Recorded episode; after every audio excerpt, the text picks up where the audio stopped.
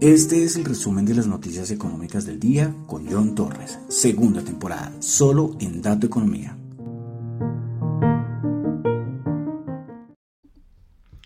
Muy buenas noches.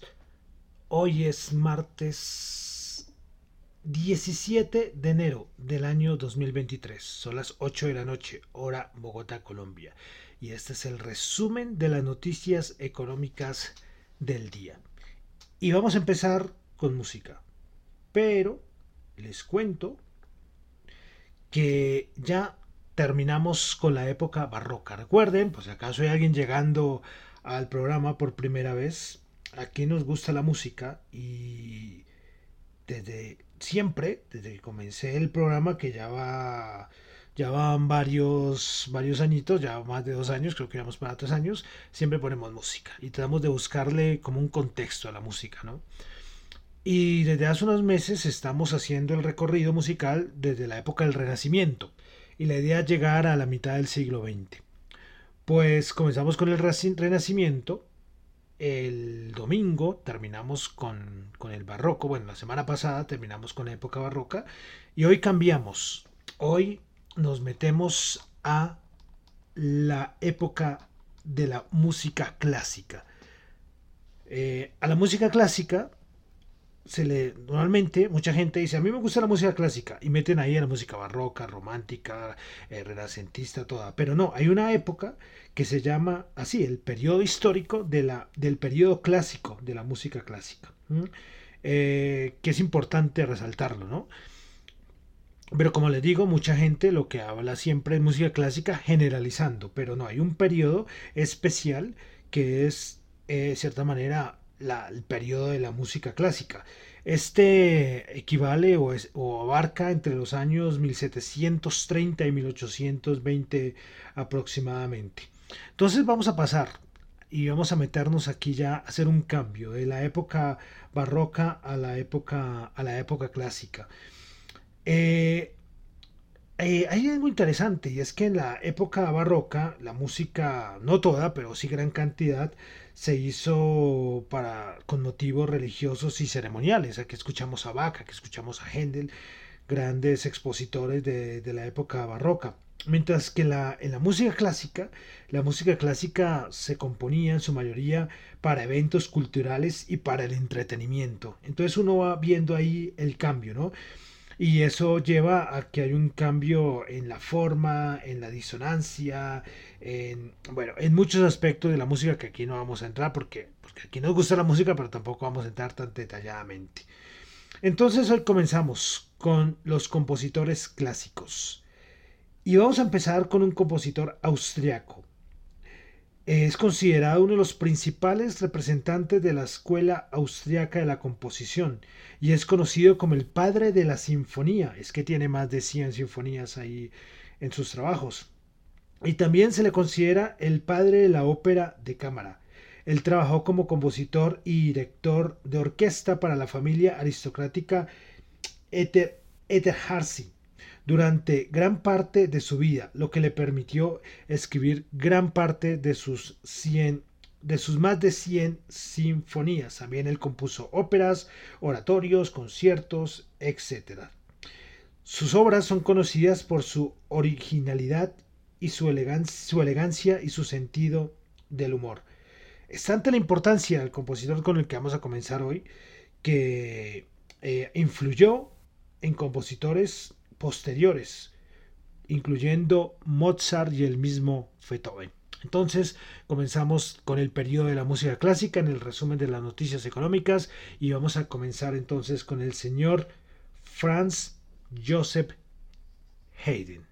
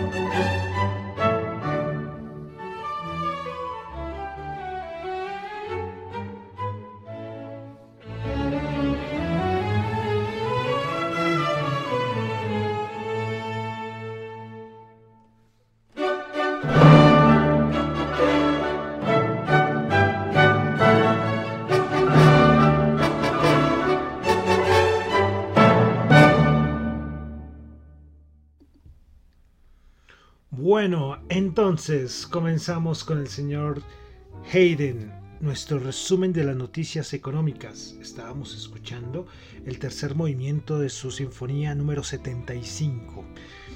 Solamente le vamos a dedicar el programa de hoy al señor Hayden, qué pena, pero es que hay muchos compositores más, ¿no? En el barroco solamente nombré, ¿cuántos trajimos al programa? Como unos 6, 7, 8, máximo 10 y por referencia hay más de 200, entonces en la época barroca, que es un periodo bastante, bastante amplio. Pero bueno, entonces comenzamos con el resumen de las noticias económicas. Quiero saludar a los que me escuchan en vivo en Radio Dato Economía, tanto en la web como en la aplicación de Cero Radio. También los que escuchan el podcast, muchas gracias de verdad los que me escuchan el podcast en Spotify. No olviden la calificación, es muy importante, en Apple Podcast también, en Google Podcast y en la aplicación de streaming eh, descentralizado, ¿no? La aplicación de podcast eh, de Fonte, la aplicación donde ustedes por escuchar sus podcasts favoritos les pagan, o les pagan, no, les dan, o les pagan, no sé cómo decirlo, les pagan, les dan algunas fracciones de Bitcoin, es decir, algunos satoshis. Comenzamos entonces recordando que lo que yo voy a comentar en este programa no es para nada ninguna recomendación de inversión, son solamente opiniones personales. Bueno, comenzamos. Vamos a comenzar con algo general y es que comenzó la reunión de Davos en Suiza. La reunión anual que se hace allí del Foro Económico Mundial.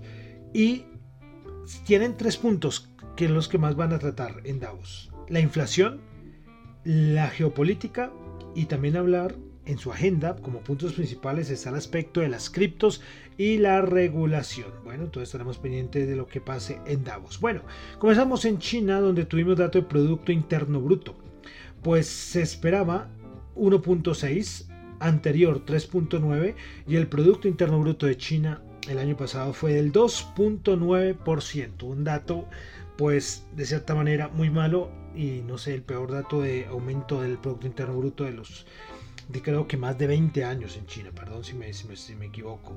Bueno, también tuvimos ventas minoristas en China, el dato interanual se esperaba una caída del 9% y se tuvo fue una caída del 1.8%.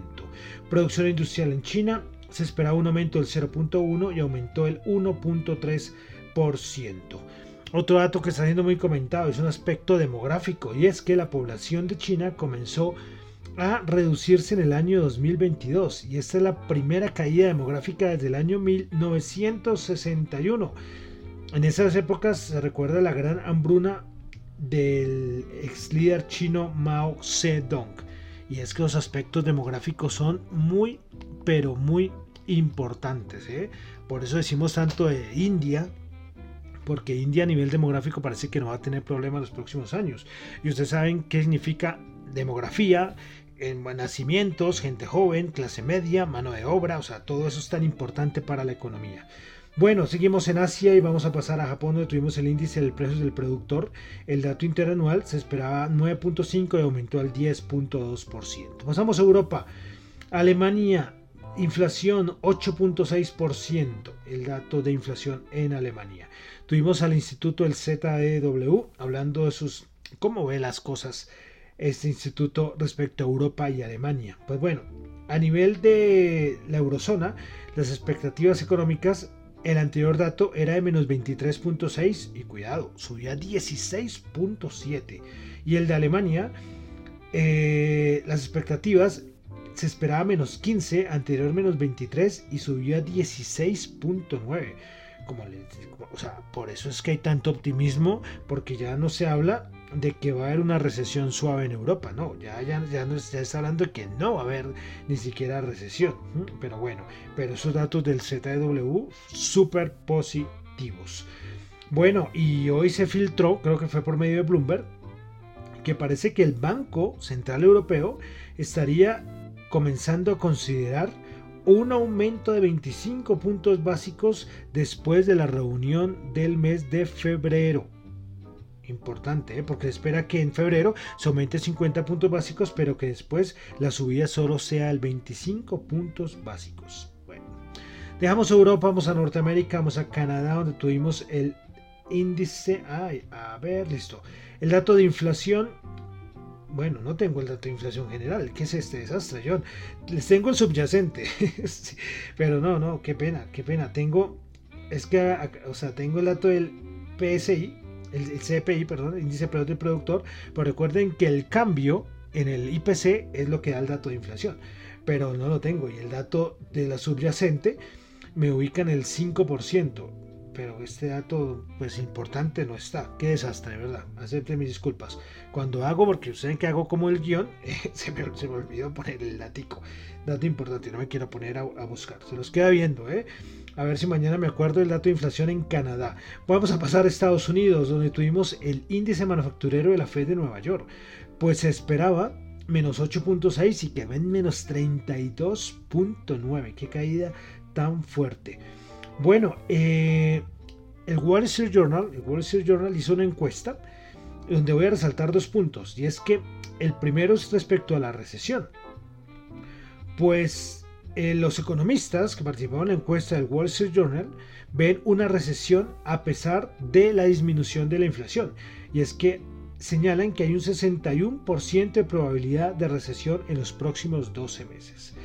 También eh, del Wall Street Journal eh, respecto a las tasas, se le preguntaron a, más de 60 economistas que cómo veían las, tasas para, para este año 2023. Pues 26 dicen que la tasa terminal de la Reserva Federal estaría entre el 4,75 y 5%, finalizando junio. Otros, el 29, la ven entre el 5% y 5,25%. Y 6 la ven por encima del 5,25%. Bueno, más cositas de Estados Unidos y es que Morgan Stanley dice que ellos piensan que el, el DXY, recuerden este ático que siempre vemos al final del programa, pues Morgan Stanley dice que el dólar estaría en 98 para finalizar el 2023. Su anterior estimación era el 104 y también se arriesgan a lo del euro, pues dicen que para finalizar el año 2023, dice Morgan Stanley, que el euro frente al dólar estaría en 1.15, su anterior estimación era de 1.08. Bueno, dejamos Estados Unidos, vamos a pasar a Colombia, y es que hoy el Departamento Administrativo Nacional de Estadística, el DANI, el DANE, mostró que en el mes de noviembre del año 2022 Frente a noviembre del 2021, la producción real de la industria manufacturera presentó una variación del 4,5%, las ventas reales de 3,8% y el personal ocupado del 2,7%. El crecimiento de la producción de la industria contrastó con la expansión del 13,9% que registró en noviembre del 2021 y del 5,3% que marcó en octubre. De las 39 actividades industriales representadas por la encuesta, un total de 24 registraron variaciones positivas en su producción real, sumando 6,7 puntos porcentuales a la variación total anual y 15 susceptores con variaciones negativas. Entonces, esto es para resaltar el dato de la producción real de la industria manufacturera en Colombia. Bueno, Seguimos en Colombia y es que aquí se lleva hablando también varios días sobre la edad pensional. Recuerden que vamos aquí en próximos meses la reforma pensional, ¿no? Ya tuvimos reforma tributaria, vamos con reforma pensional, después reforma de la salud y bueno, reformas y reformas. Bueno, y es que se ha hablado mucho sobre la edad pensional. Parece que el Ministerio de Hacienda no descarta en aumentar lo de la edad pensional, pero el presidente de la República de Colombia, el señor Gustavo Petro, dijo en un tuit así, abro comillas, primero renuncio antes de subir la edad pensional, cerro comillas. este gobierno, unos dicen una cosa, otros dicen otra cosa, bueno, un despelote total, como siempre, ¿no? Eh, se ha comparado mucho de las edades pensionales de otros países de la región, pero, pero hay que recalcar que hay que ver la esperanza de vida a la hora de hacer estas, estos cálculos y estas comparaciones. Entonces es importante ver que si la esperanza de vida aumenta, pues eh, ¿qué va a pasar? ¿no? Recuerden que esto es a nivel pensional, entonces hay que tener en cuenta esto. Bueno, eh, y respecto aquí a Colombia, y es que Alexander Ríos, el, señor que está a cargo de Inversión, este gran economista, que él colaboraba aquí en la emisora por allá en 2020. Qué, épocas, ¿no? Y ahora él, un tipo muy importante ahora. Un saludo para Alexander. Pues compartió hoy un tweet que me pareció muy interesante de, de Corfi Colombia, de Corfi Colombiana, perdón. Y es que es, ¿por qué cuidar la exploración petrolera? Y es que el aporte de Ecopetrol en impuestos, regalías y dividendos pasa de 32 billones eh, a 52,5 billones en 2023. ¿Qué tal? Es decir, el 3,4% del PIB nominal. ¿Saben a cuánto equivale esto? Esto es 2,2 veces una reforma tributaria promedio en Colombia y lo traigo porque es un aspecto que saben que ha sido muy criticado y lo que aporta, ¿no? Lo que hemos hablado muchas veces acá es, tenemos, tenemos unas fuentes, unos ingresos por parte del sector petrolero buenísimos, pero con las ideas que trae alguna parte del gobierno, pues bueno, quería recalcar esto asunto del petróleo en la economía colombiana. Bueno, dejamos Colombia y vamos a, seguir con la parte de commodities, criptos, acciones y vamos a comenzar siguiendo con el tema petrolero. Y es que la OPEP hoy sacó como su estimación de la demanda mundial de petróleo para este año 2023. Y la OPEP dice que la demanda mundial de petróleo aumentaría en 2,22 billones de barriles por día para el 2023. Y eso es un dato que no cambia respecto a su pronóstico anterior. Bueno, eh, más cositas. La India sacó un datico respecto al petróleo. Es que la India compró una cantidad récord de petróleo ruso el mes pasado y el país importó 33 veces más que el año anterior. Recuerden los grandes partners ¿no? a nivel de la compra de petróleo de Rusia, la India, la China y otros países de por allí. Bueno, les comentaba que estamos en entrega de estados financieros todos estos días. Hoy reportó Goldman Sachs, por ejemplo, con ingresos netos de 10,59 billones, que esperaba 10,7. Y el sector bancario, hoy la caída creo que fue más del 6%, si no estoy mal, ahorita creo que a ver si lo alcanzo a revisar, la caída hoy de Goldman Sachs. Esta semana, mañana por ejemplo, reporta, eh, mañana reporta, a ver, de las importantes, bueno, Charles Schwab, el, también esta semana reporta Procter Gamble, reporta Netflix, bueno, Ericsson también reporta esta semana. Entonces, para que ahí recuerden que estamos en entrega de estado de resultados. Tanto en Colombia, Europa, perdón, en, Estados Unidos y Europa. Y en unos días también comenzarán aquí en Colombia. Bueno, cositas de empresa. Microsoft, pues parece que va a recortar el 5% de su fuerza de trabajo. Eso lo informó Sky News el día de hoy, un dato importante. ¿eh? Sí, de recorte, otra tecnológica más que se suma a los recortes. Bueno, eh, Apple hoy anunció eh, precios de sus nuevas MacBook, tanto la MacBook Pro de 14 pulgadas con su nuevo chip M2 Pro comenzará en 1.999 dólares y la 16 pulgadas en 2.499. También el Mac Mini también lo anunciaron, pero no tengo aquí el precio. Bueno, cosita de Colombia y es que la Bolsa de Valores de Colombia pues eh, suspendió la negociación de Canacol por tres días hábiles a partir del día de hoy hasta el 19 de enero. Y esto, bueno, esta suspensión está basada por razones operativas y busca garantizar el normal desarrollo de las operaciones sobre los valores y a la necesidad de permitir la plena identificación de los accionistas que tendrán derecho a la consolidación de las acciones ordinarias producto del evento corporativo. Recuerden el, el split el, ¿cómo se llama? El, se me fue la palabra. Es que es normalmente split, el split inverso, jolín. Sí, el split, es que normalmente el split es que si de una acción se sacan dos, pero aquí va a ser lo contrario. Es por eso se llama split inverso. Bueno, y listo. ya con esto terminamos con noticias. Vamos a ver los índices bursátiles el día de hoy. Eh, ¿Qué les puedo decir?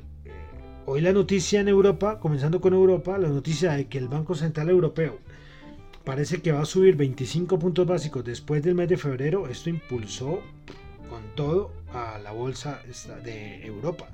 Estados Unidos el SP500 sigue en una zona complicada, ¿eh? sigue ahí sufriendo, no la tiene fácil, no la tiene fácil con esos, con esos niveles. ¿eh? Eh, vamos a mirar lo de Goldman Sachs, yo les estaba diciendo, a ver, vamos a ver Goldman Sachs, si tengo la acción, ¿cuánto cerró hoy Goldman Sachs? Goldman Sachs bajó hoy el 6.4%, es que fue una caída importante. seguimos con el optimismo, las cosas siguen así. Eh, es que no, para no repetir lo mismo, optimismo en los mercados, el, FTC, así yo le digo, el de Londres, por allá en máximos, eh, pequeñas bajadas en el DAX. Europa está en su mejor momento en este inicio, de año. Si lo comparamos con Estados Unidos, Estados Unidos no está mal, pero eh, si lo comparamos con, con, las bolsas europeas, pues sí, pues no está tan bien, ¿no? Eh, sigue en los niveles claves. Sigue con los niveles claves y esperando ver qué deja esta entrega de estados de resultados. Eh, yo creo que en algún momento tiene que venir una toma de beneficios. Bueno, aunque muchos piensan que esto puede subir y subir. Hablo especialmente de la bolsa europea, ¿no? Y en Estados Unidos hay unas pequeñas dudas. Es que todo el mundo dice, supera los 4.200 y esto ya, mejor dicho, adiós a la tendencia bajista.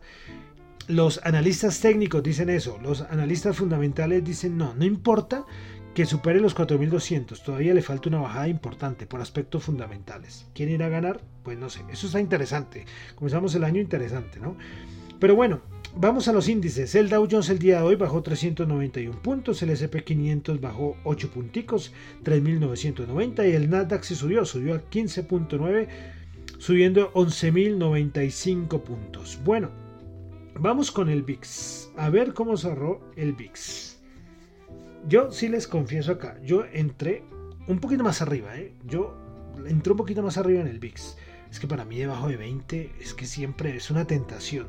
Veremos a ver, a ver si no me saca el stop loss. Pues bueno, quedó en 19,36 el VIX. Sigue por debajo de los 20. Veremos a ver qué pasa. A ver, que no me saque el stop loss. Creo que me saca por debajo de 18. Creo que tengo el stop loss.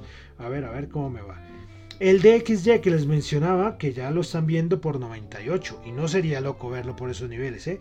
están 102,49, es decir, tendría campo para bajar el dólar muchísimo. Y vamos a la rentabilidad del bono de los Estados Unidos, la rentabilidad del bono en los Estados Unidos está en 3,54. La rentabilidad del bono de Estados Unidos a 10 años. Bueno, vamos a pasar aquí a Colombia. Bolsa de Valores de Colombia. El MSCI Colcap bajó 0,1% a 1.333 puntos. Vamos cómo está en este momento el petróleo y el oro, que son las materias primas que le damos más seguimiento. El oro 1910, sigue con fuerza el oro. El petróleo, el WTI 81,05 y el Bren 86,44. Tasa representativa del mercado del dólar para mañana en Colombia 4.691 bajó 2 pesitos 4.691 antes estaban 4.693 y vamos a cerrar entonces como siempre con las criptos las criptos los criptoactivos bueno, entonces, ¿cómo están las cosas? Bitcoin subiendo el 1,19%, 21.222. Ethereum subiendo el 1,3%, BNB subiendo el 1,1%, Ripple subiendo el 1,3%, Cardano subiendo el 0,4%, Dogecoin subiendo el 2,5%, Polygon bajando el 0,05%, Solana bajando el 0,75% y Polkadot bajando, perdón, subiendo el 4,10%. Todas las criptos siguen tranquilas con sus subidas los principales criptoactivos. Bueno, de las criptos quería comentarle dos cositas.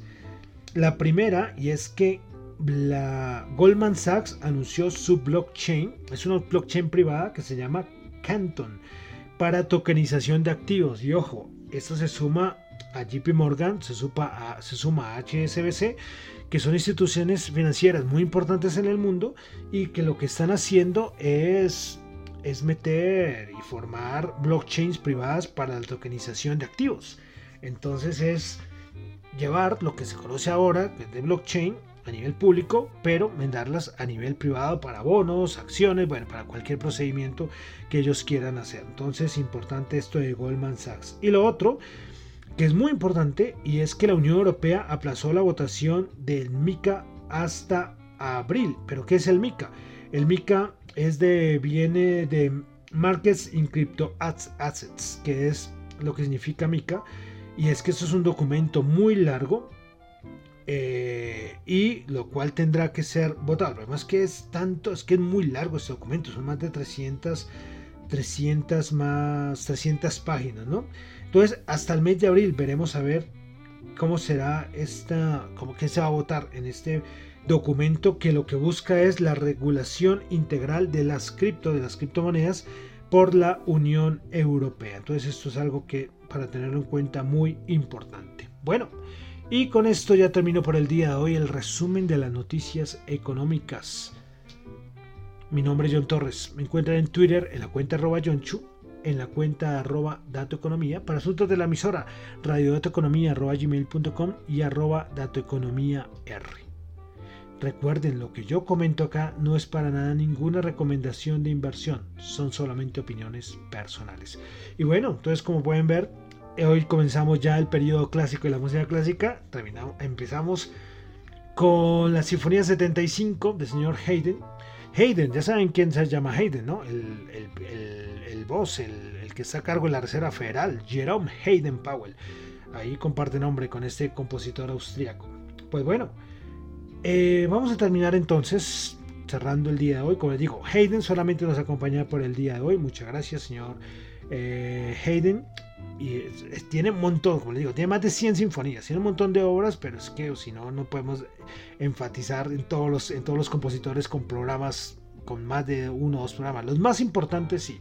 Y Hayden yo sé que es importante, de pronto algunos hasta se van a molestar. ¿Cómo así que Hayden solo un programa? Sí, sí, sí, solo hoy un programa. Pues bueno, entonces vamos a terminar con el señor Joseph Hayden, con el movimiento número 1 de su concierto para trompeta. Entonces, con el señor Hayden terminamos por el día de hoy el resumen de las noticias económicas. Muchísimas gracias.